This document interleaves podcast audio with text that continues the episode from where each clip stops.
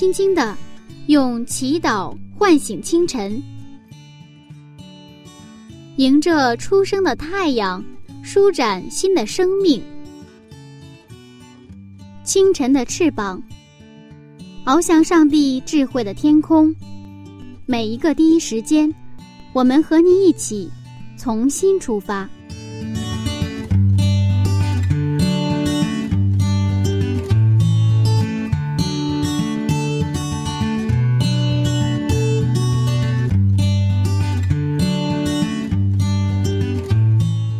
时间与上帝相遇。精彩人生从上帝开始。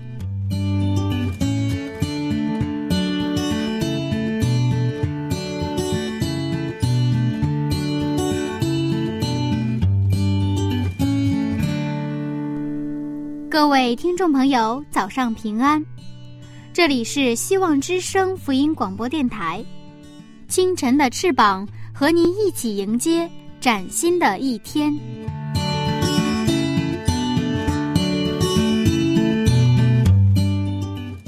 欢迎您和柚子一起来看《创世纪》的精彩故事。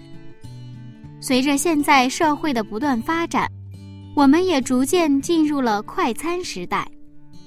就拿现在的火车来说吧，从一开始的慢车，到普快、特快、动车，现在又出现了高铁，速度和效率成了制胜的关键。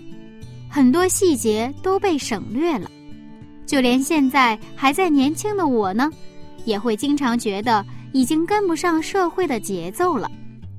今天亚伯拉罕又失败了，在这其中，我们将看到一位非常有节奏的上帝。那到底是怎么样呢？还是让我们一起进入创世纪吧。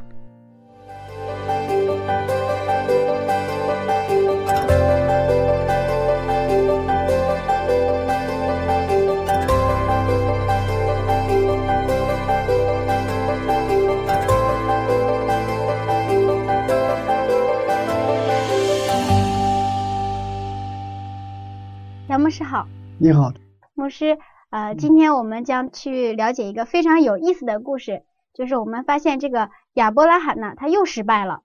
那到底是一个怎样的失败的故事呢？今天是一个失败的故事，呃，亚伯拉罕失败的故事。那么，一个基督徒在生活当中，其实也常常遭到失败，嗯，而且至少是我们自己感到常常的被挫败。那么，我们也从亚伯拉罕的故事当中看到。亚伯拉罕如何失败？上帝又如何带他走出失败，走向成功？所以，这对今天我们的基督徒来说是非常有借鉴意义的故事。说到亚伯拉罕，实际上是那种在信仰的这种现实和信仰这个当中啊，他是来回游走。其实，我们每个基督徒其实都有一个信仰，还有一个现实。那么，有些人呢？他们信仰就是现实，他的现实就是信仰。那有些人现实和信仰，或者说现实和生活之间呢，他有一个相当大的距离。我们今天先看看这个，呃，亚伯拉罕，他在迦南地的时候，他是非常的好，他的信仰就成为他的现实。我看创世纪十二章的七到八节，创世纪十二章七到八节，耶和华向亚伯兰显现说。我要把这地赐给你的后裔。亚伯兰就在那里为向他显现的耶和华筑了一座坛。从那里，他又迁到伯特利东边的山，支搭帐篷。西边是伯特利，东边是爱。他在那里又为耶和华筑了一座坛，求告耶和华的名。我们这里看到亚伯拉罕的这种这种生活，就是每到一个他一个地方，他先筑一个坛，筑一个那个祭坛，然后呢是求告耶和华的名。也就是敬拜上帝。那么接着这个他的故事之之后，接着就是他下埃及的故事。那么下埃及是一个他彻底失败的个故事。然后从埃及他又上来，上来之后呢，又回到这个迦南，又重新求告耶和华的名。我们还继续看那个十三章，也就十二章的下一个章节，十三章三到四节。十三章三到四节。他从南地渐渐往伯特利去，到了伯特利和爱的中间，就是从前支搭帐篷的地方，也是他起先筑坛的地方。他又在那里求告耶和华的名。你注意这个细节，他又啊又在那里求过耶和华的名。所以说，我们从一个啊一个图景的话，它就是呃亚伯拉罕失败的故事夹在中间，就像一个汉堡一样。一边是呢在迦南地他求过耶和华的名，对吧？祭设祭坛，然后呢中间是他下了埃及，是一个失败一个惨败的故事，然后又回到迦南重新设坛，在又是吧？又在那里求过耶和华的名，是不是？那么两个在迦南地的求过耶和华的名的故事，是这个就像是汉堡的这个两个面包片是吧？那中间的这个菜呀，什么这个这个这个呃中中间的这个什么肉啊，这个部分就是什么呢？它就下埃及的这个部分，它是这样的一个结构。这个结构也可以用信仰、现实、信仰这种图式来表达，就是。我们不是说我们的信仰状态不是说一直在好，那有的时候是非常的这个往下跌落下去，是吧？我们甚至可能都忘了上帝在哪里，好像上帝好像根本不在我的身边，呃，也忘了祷告了，也忘了读经了，啊，甚至可能有一段时间都不去教会了，啊，这种生活，然后过一段之后呢，啊，又重新回到教会，啊，我曾经有一个弟兄，非常我喜欢的一个弟兄。他呃一开始好多年在教会里非常非常的热心啊，服侍也热心啊，来教会热心。还后来有一段时间，我看到就是开始他就跟我说，我我得我得这个失踪一段时间，啥意思？我跟他说，什么叫失踪一段时间？哎，他就现在这个工作实在太忙了，我的事业也是实在太忙了，所以呢，我想暂时啊不来教会。不来教会，我想就是玩失踪。嗯，我笑了笑，我笑了笑，我也没有挽留说，我说你还继续来教会，没有说，因为交给我的事事情就一个，就为他祷告。呃，而且在这个中间呢，有时候偶尔去探访他，然后呢，呃，跟他用这样那样的方式保持联系，就是这个线儿就不要断了。那过了差不多将近一年之后，哦，将近一年的时候。哎，有一天我呢去了教会，我发现他就来教会了，我就问他：“你为什么又来了？为什么又来教会了？”啊，他说：“正好，正好今天上午还没有事情啊，我想来了。”然后他下一次来，我又问他：“你为什么又来了？” 我有点、有点、有点磕碜他。呃，然后他说：“我今天是这个，我有见着，我今天其实想去公司，然后呢，就上午正好这约会呢推到下午去了。”然后呢，我就又正好又在这个这个这个教会的前面，所以我来教会了。我知道，呃，其实呃，他是我知道有一段离开了教会，他想来教会的，所以呢，后来又来教会，现在呢又重新恢复了原来的样子，而且是啊，在教会服侍的 非常的好。其实我们的信仰生活当中，其实我们遭遇这种过程。那么我们今天看亚伯拉罕呢，也是一样。他也是在信仰和现实之间来回的游走啊。那么亚伯拉罕呢，终于到了这个不是在十二章到了迦南嘛，然后筑了祭坛，然后上帝把这个应许之地，就是把这个地方给他应许之地，是吧？非常好的一个状态。他的那个时候信仰状态也是非常的好。他每到一个地方，他就是住一个坛，然后求过耶和华的名，是吧？但是呢，我们在我们信心好的时候。当我们的信仰的状态好的时候，最佳状态的时候，可能我们也会遇到问题。那么亚伯拉罕在迦南遇到了什么问题呢？嗯，饥荒啊，对，遭到了饥荒。他在那里遭到了饥荒。你看创世纪十二章十节。创世纪十二章十节，那地遭遇饥荒，因饥荒甚大，亚伯兰就下埃及去，要在那里暂居。嗯，迦南地是上帝应许的地方，为什么还会出现？饥荒呢？我们的信仰生活当中，我们会遇到问题。我们的信仰它不是保障不遇到问题。在以赛亚书中也谈到，上帝不是保障我不不经过火，但是经过火的时候，他会保护我们。这是呃我们的上帝，他不是说让我们是天天是风和日丽，是吧？天天是这个呃，这种一切都是顺当，不是的。我们会遇到，因为我们生活在这个现实当中，而这个是耶稣基督来之前，我们生活的这个世界是什么世界啊？是撒旦依然存在的世界，而且被罪已经就是损坏了很多的这样的一个不健全的世界当中。所以，我们无论在我们的公司，还是在我们的家庭，甚至我们在我们的教会，我们不断会遇到各种各样的问题啊，就像亚伯兰在迦南地这个遇到饥荒一样。问题是在我们遇到问题的时候怎么办？我们在这个圣经上下文的当中参考一下，当遇到问题的时候，他的第一个反应是什么？因饥荒甚大，亚伯兰就向就向埃及去。这中间没有说有助坛求过耶和华的名，这个记录没有。其实我们虽然状态很好，但是有的时候真的遇到事情的时候，上帝啊，这都没有，是吧？是。马上想用我们人的方式去解决我们的问题，啊，比如说现在突然教会的场地不能在原来的地方聚会了，其实我们一般的第一个反应是，那赶紧找地方，而不是我们跪下来 去祷告，是吧？这个时候好像跪下来祷告是显得有一点什么，有点迂腐。其实亚伯兰在当时的他的状态也是一样，当没有出现饥荒的时候，他每到一个地方筑祭坛求过耶和华的名，是吧？但是，一旦闹到饥荒的时候，这个问题就比较大。这个时候，他就想到下埃及，我去解决问题，是吧？啊，是不是？他所以说他没有这个求过耶和华，就直接就下了埃及。啊，其实正是饥荒盛大的时候，恰恰是什么？我们设祭坛的时候，我们求告耶和华的名字的时候，呃，我们的遇到问题、遇到状况的时候，恰恰是我们更加的去需要上帝的时候。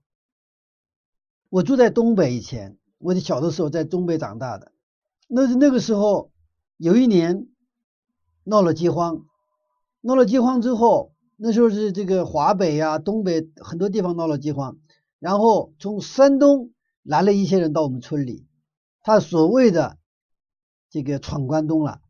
其实闯关东是老早的时候，但是在我小的时候，那个是七十年代哈，上个世纪七十年代，那个时候也有来来关东的那些山东人很好。我记得那个时候啊，这个他们给我们家来打家具，打那个那个就被柜呀。什么那个餐柜呀，还有那个什么饭桌啊，就打这个都打这个，而且都是年轻啊，而且也很帅。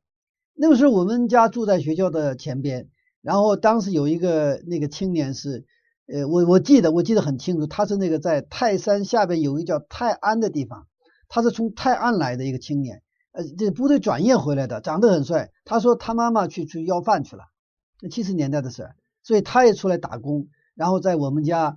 那个就就打家具嘛，然后有的时候晚上他这个收工后，我我放学回来，他收工完了，然后我们俩就到那个学校操场去比赛。哎呀，那家跑得可快了啊，而且对我也是特别好啊，特别好。所以当时我记忆当中对山东人的印象特别好，就是那因为当时在在我们家干活的那些山东人真的是非常非常好。他们我有时候想，现在他们会在哪里？他们会干什么？他们是闯关东的人，因为什么？闹了饥荒，然后到东北来，什么？为了寻求生存。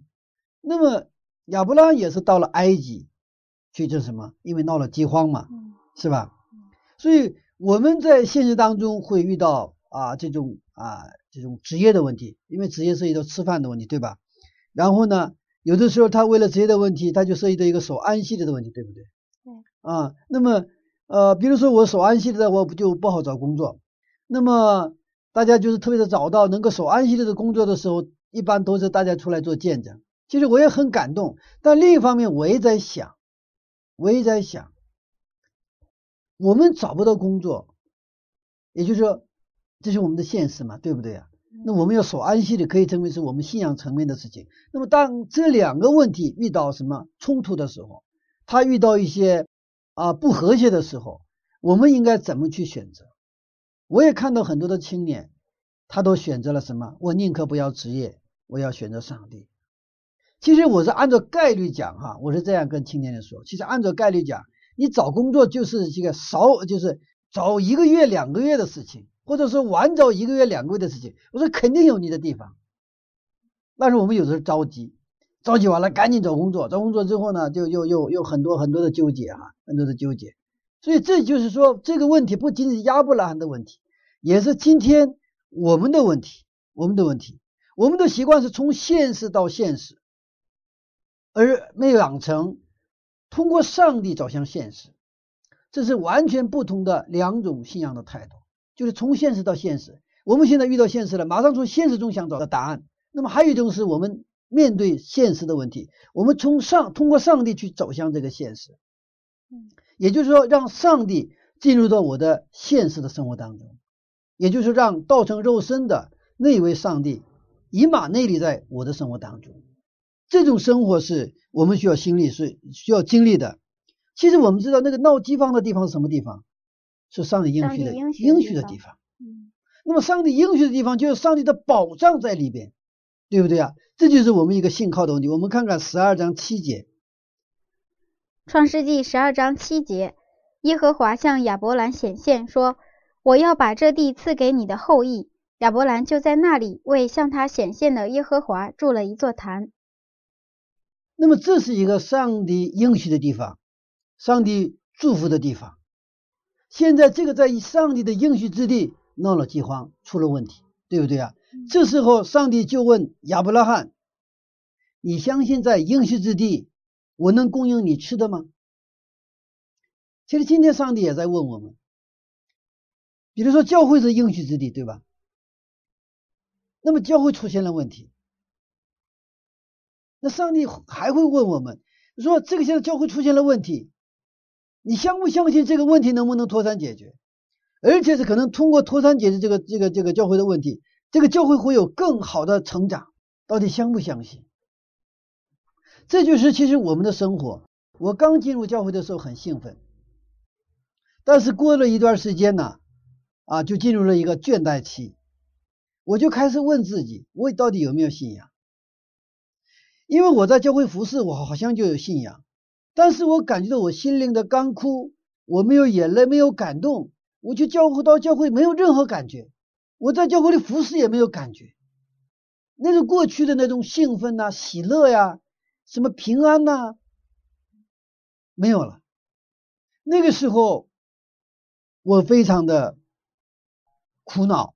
啊，也是非常的困惑，而且我也不知道怎么去解决这个问题，因为当时我是教会的一个一个服侍人员，也就是说我是在教会的一个传道人，虽然不是全职哈，那个是很一个很小的一个教会，但是我是那里的传道人，我也不知道，因为因为别本来应该是教友应该问我这个问题，但是我现在遇到了这个问题，我不知道怎么办办好，后来我就离开了那个地方，啊，我离开了那个地方，然后在离开那个地方以后。啊，去了天津，然后呢就回到北京啊，就是中间经历了很多的故事。那么这个当中，我就想，呃，讲一个细节。当时其实我离开家的时候，呃，跟我妻子有一个有一个约定，我走了之后，呃，我不会给你留任何地址，你也不要再给我寄钱，啊，我们只是电话联系。假如我。饿死街头了，我冻死街头了，我就你说你往天空那个吐唾沫，然后你就别别别去教会了。假如说你老公能够活下来，那么说我们肯定还会见面。当时我们是已经结了婚，但是没有孩子。嗯，哎，我的妻子的信仰啊，当时很坚定。我事业我事业要保护这个教会，我要跟教会。公司个冲网，然后我是一个逃兵啊，呃，我就离开了那个家，因为我自己的状态已经到了什么一个，就是完全是就枯竭的状态。我好像在讲台上讲到，我觉得我在那儿讲是一个撒谎，因为这些东西是好像我讲的是一个，我是我和讲的我的嘴好像是分离了，这不是一个人在那儿在讲台上，好像嘴在动，但是我的好像整个的身体好像是。在一个第三者一样在观看我自己在那里，我的嘴在那里巴拉巴拉在动，所以这种状况我实在受不了。我说我我我不能再待下去了，所以当时我就啊去尝试着离开啊。而那个时候我是一个书生，根本没有在社会里工作过，呃，社会里待过，所以说我也不知道将来我能不能吃饭，我什么都不知道。但是我知道我不能必须要改变这个现状，所以呃，当时我跟妻子有这么一个约定，约定之后呢啊，就出来之后，这个差不多有三个月的时间，真是没有地方这个住，没有地方吃，不知道今天晚上住在哪里，不知道下一顿在哪儿饭，因为我其实我出来的时候我就带了二百块钱啊，带了二百块钱，所以啊，当时啊就是。呃，经过了三个月，我就是在朋友家里蹭饭，朋友家里住，就是反正有的时候认识的那里就蹭啊，就是就住啊，就是这个样子。但是这个三个月下来，啊，三个月下来之后呢，呃，我还没死，我还活下来，而且找到一份工作，啊，然后呢，就是我通过我的第一份收入，我租到一个房子，然后呢，我请我的妻子啊过来。哎，后来就给我妻子就有个见证了。这几个月时间当中，在我在现实和信仰的这种中间来回游移的走啊，我第一次那种从我所讲的圣经的那个道理当中，我就拿着这个道理去撞向直面我的现实。我那是我第一次的经验，所以我是特别怀念那段岁岁月。虽然是真的是。呃，有点不安，但是呢，我真的是那个时候祷告，我第一次感觉到我的祷告是很真实的，因为不知道下一顿怎么，而且我要面子嘛，我要面子，我也不爱意跟别人说，那我只能跟上帝祷告，我说上帝啊，你帮助我，你看我现在就这个状态，我说我现在真的不知道今天晚上住在哪里，嗯，我兜里也没有钱啊，我那个时候真的我感觉到，当我就真的去撞击这个现实的时候。在这个当中，我就是感受到，真的上帝什么开始在我的身上动工。我也是开始读圣经啊，就是有一点真切的感受。哦，原来上帝的话是什么？又真又活的话啊！所以当时我真的感谢上帝啊，让我有一个呃一个一个这个接轨接的非常的就是我觉得好什么呢？让我的信仰直接能够跟我的现实、我的这种生活能够开始有一个啊。第一次的这个接触啊，不是在那儿高高在上的在那儿传道，不是高高在上的在做教会的牧长，而是做一个什么都不是的人哈。然后呢，在就在那种社会当中，你就去去撞，去去冲突，去这个撞击。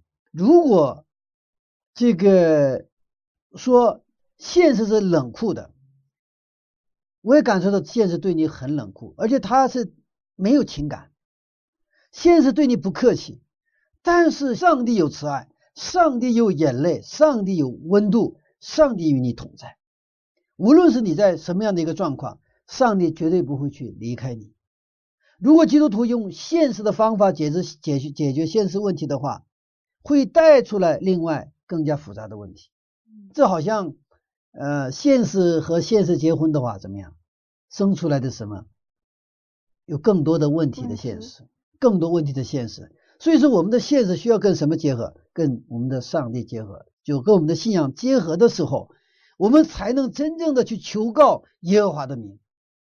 然后呢，我们得出来的是什么呢？这个问题会越来越少啊，问题越来越轻，越问题越来越淡，而且我们这种抗抗就是解决问题的能力，那种啊这种承受能力，各种复杂的环境。充满压力的环境当中，那种承受能力也是不断的会会强化啊。即便是到晚上，就是白天有很多很多的事儿，林林总总很多的事儿，但是晚上还能够在那安然入睡。所以我知道，一个人能够进入很好的睡眠，就是上帝的祝福啊，上帝的祝福。所以说每天啊，我早晨起来的时候，我就真的我对上帝有很大的感恩。为什么？上帝啊，昨天晚上你又给了我一个好睡，我今天早晨。你又还给了我什么？我的五脏六腑，你让我能够呼吸，让我能够生命气息还存留在你的面前。所以说，上帝啊，我今天愿意把你给我的这些东西，你还给我的这些东西来什么，去好好去荣耀你的名。愿这一天的生活，愿上帝能够呢继续呢以马内利，让我不回避现实，不逃避现实，而是拿着通过我们的上帝，通过这个信仰。走向我们的现实，嗯，这就是上帝啊给我们的旨意哈。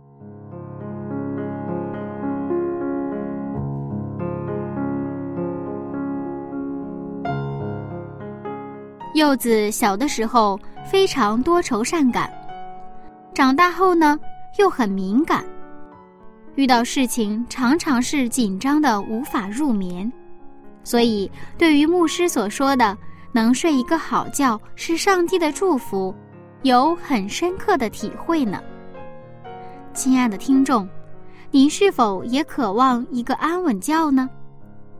上帝并没有保证我们不遇见困难，但是他却应许是我们的保障，希望我们在遇到问题时。都能启动信仰的力量。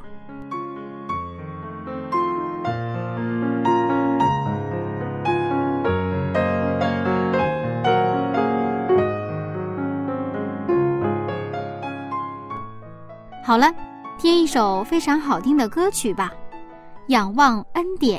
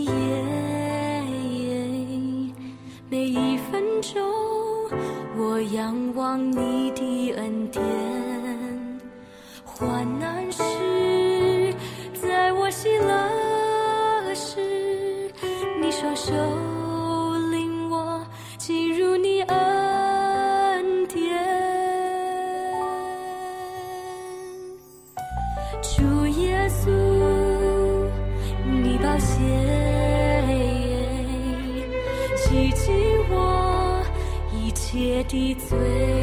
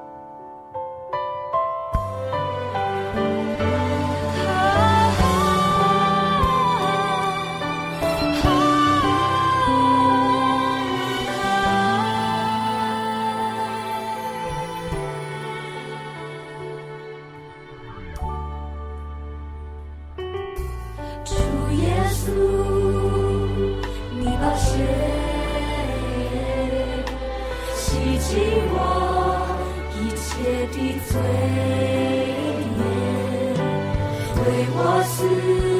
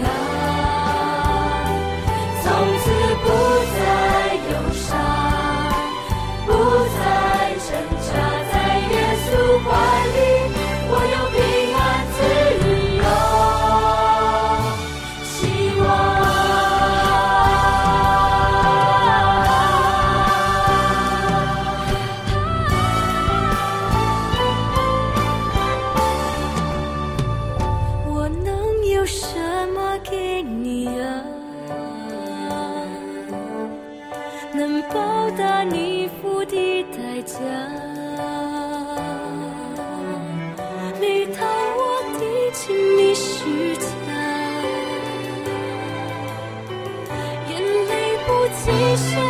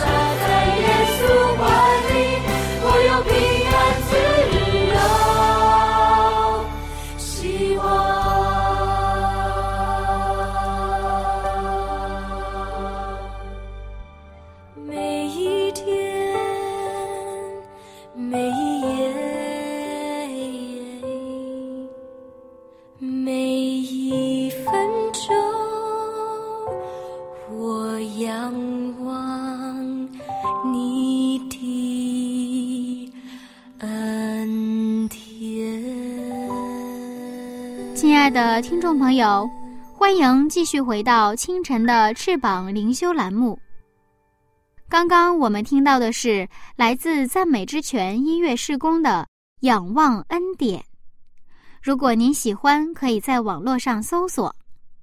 下面我们精彩继续。我们接着看，他们在到了埃及之后，原来是他们是从迦南地是因为饥荒逃到埃及了，是吧？但逃了埃及以后，就遇到更大的问题。问题出在哪里？而这个问题呢，其实亚伯拉罕很聪明啊，他已经预见到这个会会出现问题，是不是？就是他的妻子太美貌了，是吧？他担心到了到埃及可能因为什么，他妻子的太美貌出现安全问题。所以他跟妻子，他提前就说了，十二章十三节，我们看《创世纪》。创世纪十二章十三节，求你说你是我的妹子，使我因你得平安，我的命也因你存活。这哪里像一个男人说的话？哪里像一个我们信心的父亲说的话呀？是吧？结果呢？不过这么做完了之后，结果看起来好像很好，不仅得到了安全，而且还得到了巨富哈财富。财产。我们看十二章第十六节哈，创世纪十二章十六节，法老因这妇人就厚待亚伯兰，亚伯兰得了许多牛羊、骆驼、公驴、母驴和仆婢。嗯，亚伯拉罕一个早上就成了巨富了，成了富翁了。嗯，其实这个财富在某种层面上可以说他卖老婆的钱，其实无地自容的惨败。当我们用人的智慧去要去面对现实的时候，我们可能会越陷越深。圣经告诉我们，在现实生活当中，你遇到的问题得用信仰的方式来解决。这个时候问题会越来越少，而且会经历上帝的奇妙的作为。我想这个我们很多基督徒啊，信仰和生活是我们一个非常纠结的问题。怎么样才能把信仰实践在我们的生活里呢？这个是实际上是需要训练。我们一般的这个在教会生活当中，我们来到教会之后，我们一般只是听不从，听而不做啊。呃，其实其实我们这种啊信心的生活、信仰的生活是一个战心的生活。它就是一个，假如说你现在要学这个要打乒乓球哈，你不能不能只是在那学这个乒乓球理论，理论可能需要学的是吧？啊，然后呢，拍子是什么，球是什么，它的特性是什么，有弹跳性多好，这个这个这个游戏规则怎么样？你光学这个没有用，你就得去打，你得到那个乒乓球拍这个案子上去打，你打有输有赢，对不对？但是这个有输有赢当中，你就不断的学会怎么去，最后呢，达到这个越打越就越有气。如果让你一辈子在那就学这个怎么打乒乓球，乒乓球给人带来的好处是什么？乒乓球给人的身体的健康带来什么好处？我说一辈子学这个的话，我告诉你这是地狱呀、不是去直接打乒乓球，但是我们很多人的信仰，一辈子在那儿学习怎么打乒乓球，马尾巴的多长，马尾巴多就是马尾巴的功能，就学这个东西。圣经给我们的是，你就是就是让我们去生活，上帝给我们生命，就是让我们去生活。但是我们真的有的时候就是常常就是把它给分离开来，是不是？而且习惯了，最后最后习惯了，好像是不去今天听了啊怎么打乒乓球，然后明天还要听怎么打乒乓球，后天还要听，最后习惯了。刚开始不耐烦，但后来习惯了。过了一年、十年之后，还在讲人们怎么打乒乓球，还在那儿听，还在那儿听。我觉得这很多人的我们的生活就是这个样子。这个实际上不是上帝的旨意，也不是我们真正的基督徒的一个生活。这也常常让啊一些人对我们的教会产生啊这个误解。所以，我们信仰从亚伯拉罕的生涯当中，我们看到信仰与现实的距离呢在不断的缩小，他在不断的失败当中。他又重新寻找上帝，然所以说他的信仰和现实的距离越来越少。所以，当我们遇到问题的时候，恰恰是我们需需要信仰的时候，恰恰是需要我们祷告的时候，恰恰是需要我们去经历跟上帝同行同在的时候。所以说，现实是机会，问题就是信仰的开始。所以说，我们遇到问题闹到饥荒了，说我们说好事要来了，我们欢迎。饥荒，我们欢迎问题，这就是应该是基督徒的啊态度。如果你从来没有遇到问题，或者是你遇到问题以后从来没有用圣经的方式去面对问题的话，那你可能从来没有信仰过。你的基督徒的名字只是徒有虚表，你只是一个教徒，只是一个来到宗教俱乐部拿你的教会费。然后得到一个麻醉麻醉剂的这样的一个一个人，那是很很可怜的，很可怜的。所以亚伯拉罕离开应许之地下埃及去变相卖老婆，这是亚伯拉罕失败的故事。那么问题是，圣经为什么详细记录亚伯拉罕的失败的故事呢？我们的时代是一个快餐时代，什么都是快快的，是吧？相片也是立等可取，快递也是，现在谁快就找谁。那他就有盈利哈，那么结婚文化也出现闪婚，我们的信仰也开始出现快餐信仰。快餐信仰，什么是快餐信仰呢？快餐信仰它也是实际上是我们的传统的祈福信仰的一个变种，一个怪胎。那祈福信仰是以偶偶像崇拜了，他就你什么都不用那个，就是你愿意怎么样，反正你想要我给你，但是你什么都不用做，就是祈福嘛。那么快餐信仰呢，就是他我们想一蹴而就嘛，是吧？我们不想经过过程，不想经过一个，就是好像哎呀，上帝啊，我愿意就怀孩子，第二天就想生出来。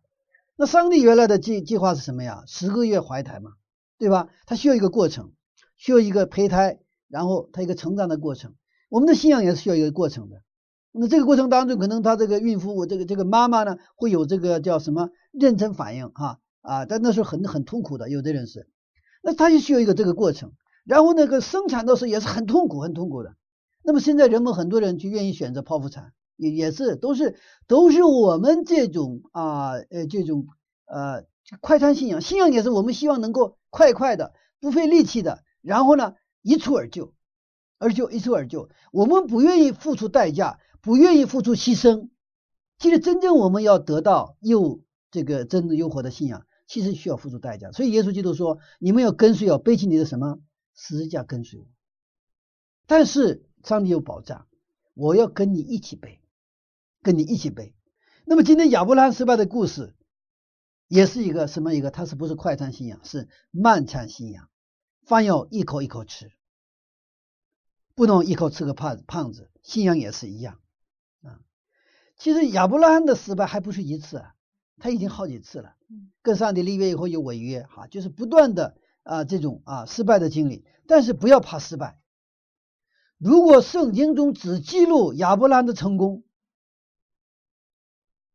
只记录亚伯兰只是成长的话，那我们没救了。那我们怎么办？我们是谁呀？我们的现实生活当中，我们经常跌倒，经常的什么啊失误。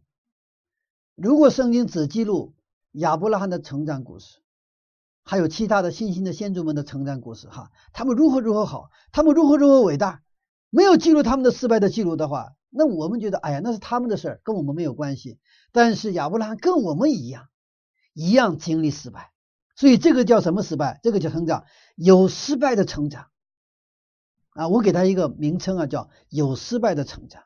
通过失败走向成功啊。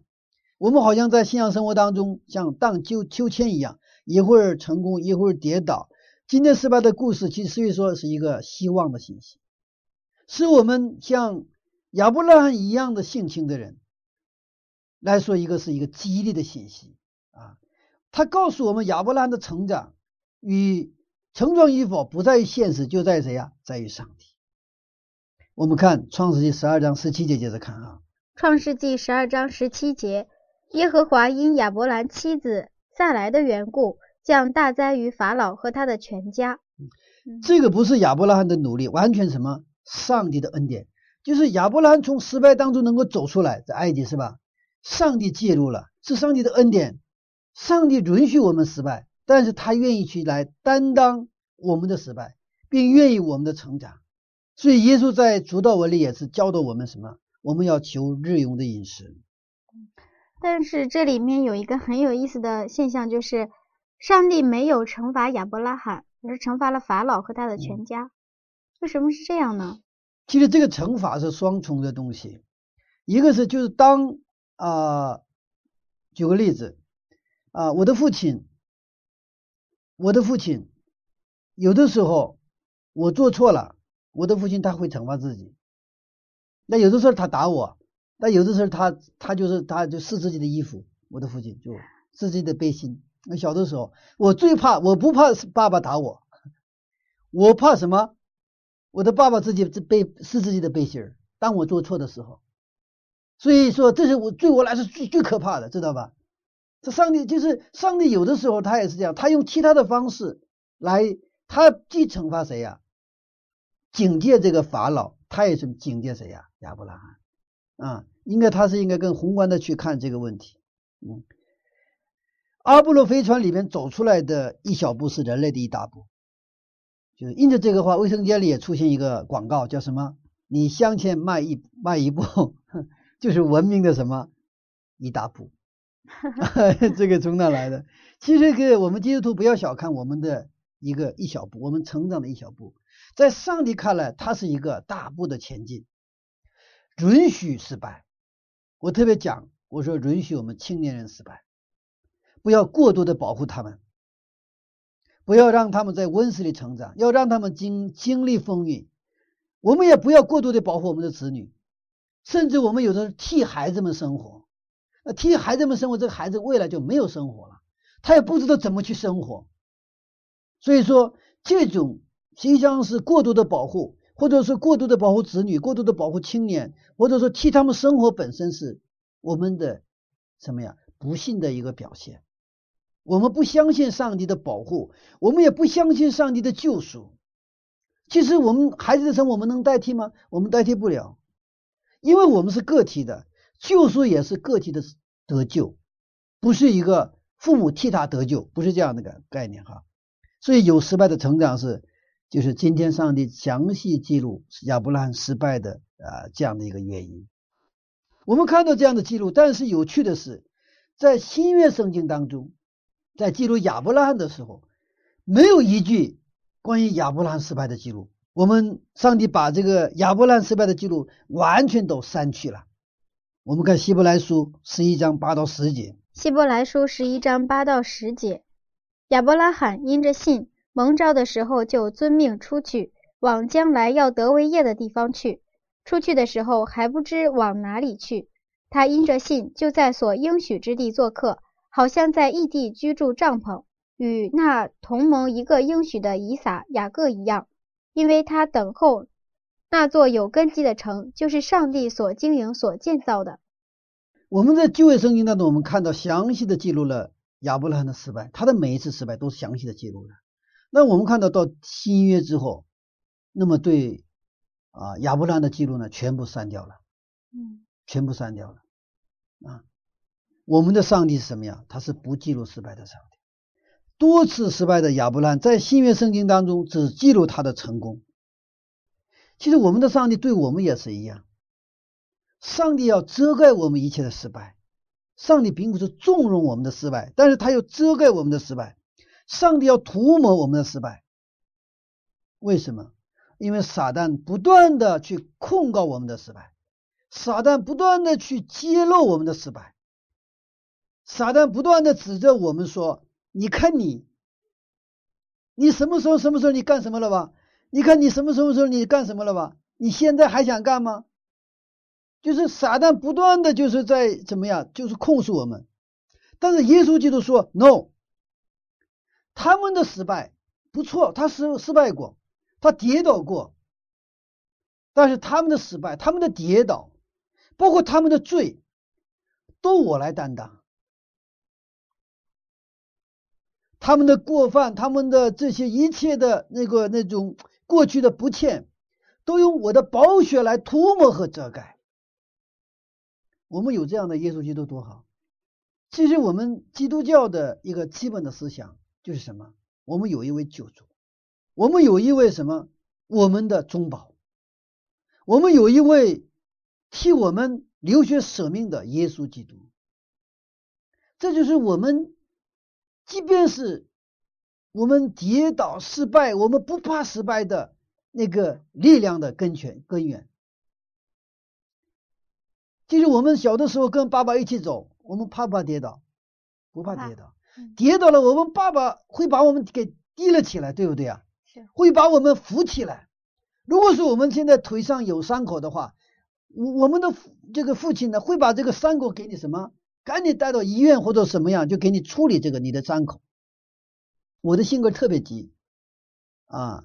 我小时候有一个外号啊，暂时不公布啊，因为我经常跌倒，因为跑跑两步就是走两步，我就想跑起来，跑跑起来我就卡在那儿，完了这个膝盖哈，就是膝盖就是就这个出血，所以我小时候我的裤子是经常这个前边这个膝盖这个部分是老是破的，老是破的，但是那现在是长大了哈，现在就可能一般比较稳健了哈，不怎么跌倒了哈。嗯，但是，呃，我记得小的时候，每次我都跌倒，然后流着血回家的话，因为我的父亲是懂医啊，我们家里有一个医药箱啊，那个时候是农村，但是我们家里有一个医药箱，我的父亲还是非常非常那个啊，就是呃细致的一位上一位那个父亲，然后在医药箱里拿那个那个叫什么水呀，红药水吧，然后就给我抹那个红药水，有的时候吧，我破的皮是小小的，根本没有流血哈，就破了一个很小小的皮。那也是就撒娇嘛，一定要让爸爸去什么就给我抹，抹完了那个抹的那块太小还不行，你得给抹的大一点。然后呢，我就向人家去炫耀哈，我这个地方知道吗？我们的上帝也是一样，他是跟我们同行，而且当我们跌倒，真的当我们卡跟头，当我们有时候卡跟头的，真的是就是头这个碰个头破这个。血流的时候，我们的上帝他用他的爱来去怎么样，重新给我们包扎我们的伤口，他会呵护我们。那甚至我们犯罪了，那我们的上帝也是替我们去担当。这就是我们所相信的，我们基督教的这位上帝。所以你看亚伯拉罕的失败显露出来了，是吧？我们的失败。也会被耶稣基督的宝血完全的遮盖遮盖。最后，我们的上帝是愿意去张扬我们在耶稣基督里顺服得胜的生活。上帝把愿意把我们的顺服、我们的这种得胜的生活，把它显露出来，就把我们成功的生活显露出来。在耶稣基督里，我们怎么去经历的真正基督徒的生活显露出来。这是在最后的时时刻审判的时候，上帝的审判。所以，上帝的审判是什么？要托起我们的什么？我们的顺服，我们的成功，我们的得胜。在最后审判的时候，撒旦就控告：不对，不对，几月几号几点几刻，他就做了什么事儿？他傻的是干这个事儿。但是耶稣这时候站出来：是的，你说的没错。但是那个我已经担当了，我已经给他买单了。我已经为他流血了，我已经给他拿拿命了，而上帝呢，不断的在那儿显露，哇，那个他什么时候顺服，什么时候他这个帮助了人，什么时候去监狱里探访了那个在监狱里的人，他什么时候那个没有饭吃的人给他吃的，什么时候没有水喝的给他喝的，什么时候有患者他去看望他，上帝是不断的给我说这些东西，知道吗？这是我们的上帝。撒旦是不是？他就是给我们挑刺儿。这耶稣又站出来替我们辩护，所以耶稣是我们的中保，也是我们的大律师。我们有这样的一位这个三位一体的上帝，就是我们得救的保障啊！所以，上帝涂抹我们一切过去的罪过，他只去表彰我们的什么？我们的优点，我们的成功，我们的顺服，我们的胜利。所以，上帝的品格决定我们的未来。所以，当我们遇到问题，不是看我们的问题，而是要看我们的上帝。我们的得救全在乎我们上帝的品格。啊，没有上帝的品格，没有上帝的慈爱，我们一个都没救了，都必有一死。世界上一个亿的人都没有，一就一个都没有。所以，因为我们能够在失败当中成长，在上帝的恩典当中成长，我们不去看我们的失败，而是看涂抹我们失败的那位耶稣基督的宝血。我们不怕失败，只怕我们不悔改，只怕我们不去求告耶和华的名。我们不怕失败，只怕我们忘记，只怕我们忘记上帝曾经的恩待和带领。其实什么都可以不怕，但是我们要有怕的，就是怕上帝对我们曾经的带领和恩待。这个是千万不能忘的。以色列百姓出埃及，他忘了过红海的那上帝的恩典，他们就开始抱怨，他们的生活就在旷野里一样过着那种。埃及的生活，但愿这种生活不再成为我们的生活。我们今天也愿意把第一时间分别为圣献给上帝。我们再一次在上帝面前，我们立约：上帝呀，我相信你是不记录我们失败的上帝。即便是我们跌倒了，我们失败了，你是愿意遮盖我们失败的上帝。你是在最后审判的时刻愿意去彰显。我们顺服你，我们得胜生活的上帝，愿这个上帝成为我们自己每一天现实当中的上帝。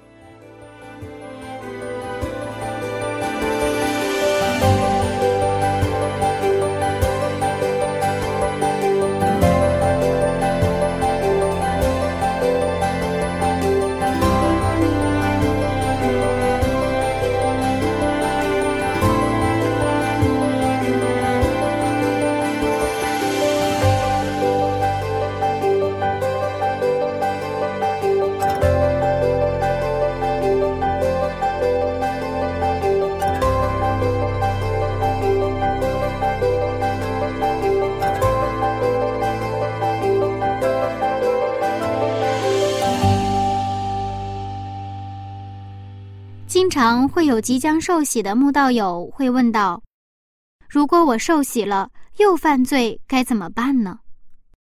这个问题常常成为我们选择跟随上帝的障碍。今天我们可以轻松了，因为我们的上帝是遮掩失败、展现我们顺服的上帝。有这样一位上帝，真的觉得很幸福。亲爱的听众。希望您也不要再害怕失败，能喜欢上这位慈爱的上帝。下面我们一起来祷告。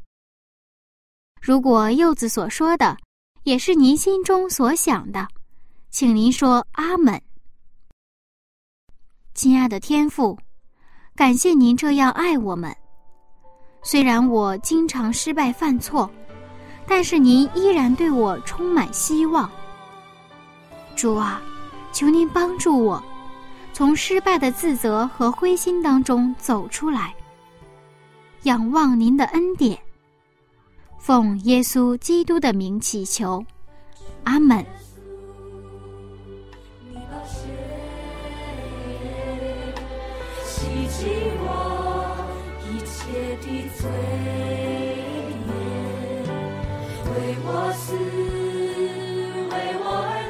好了，亲爱的听众朋友，今天就先到这里了。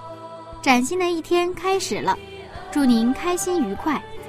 让我们一起经历上帝，提前祝您晚上睡个好觉。下次分享我们再见喽，拜拜。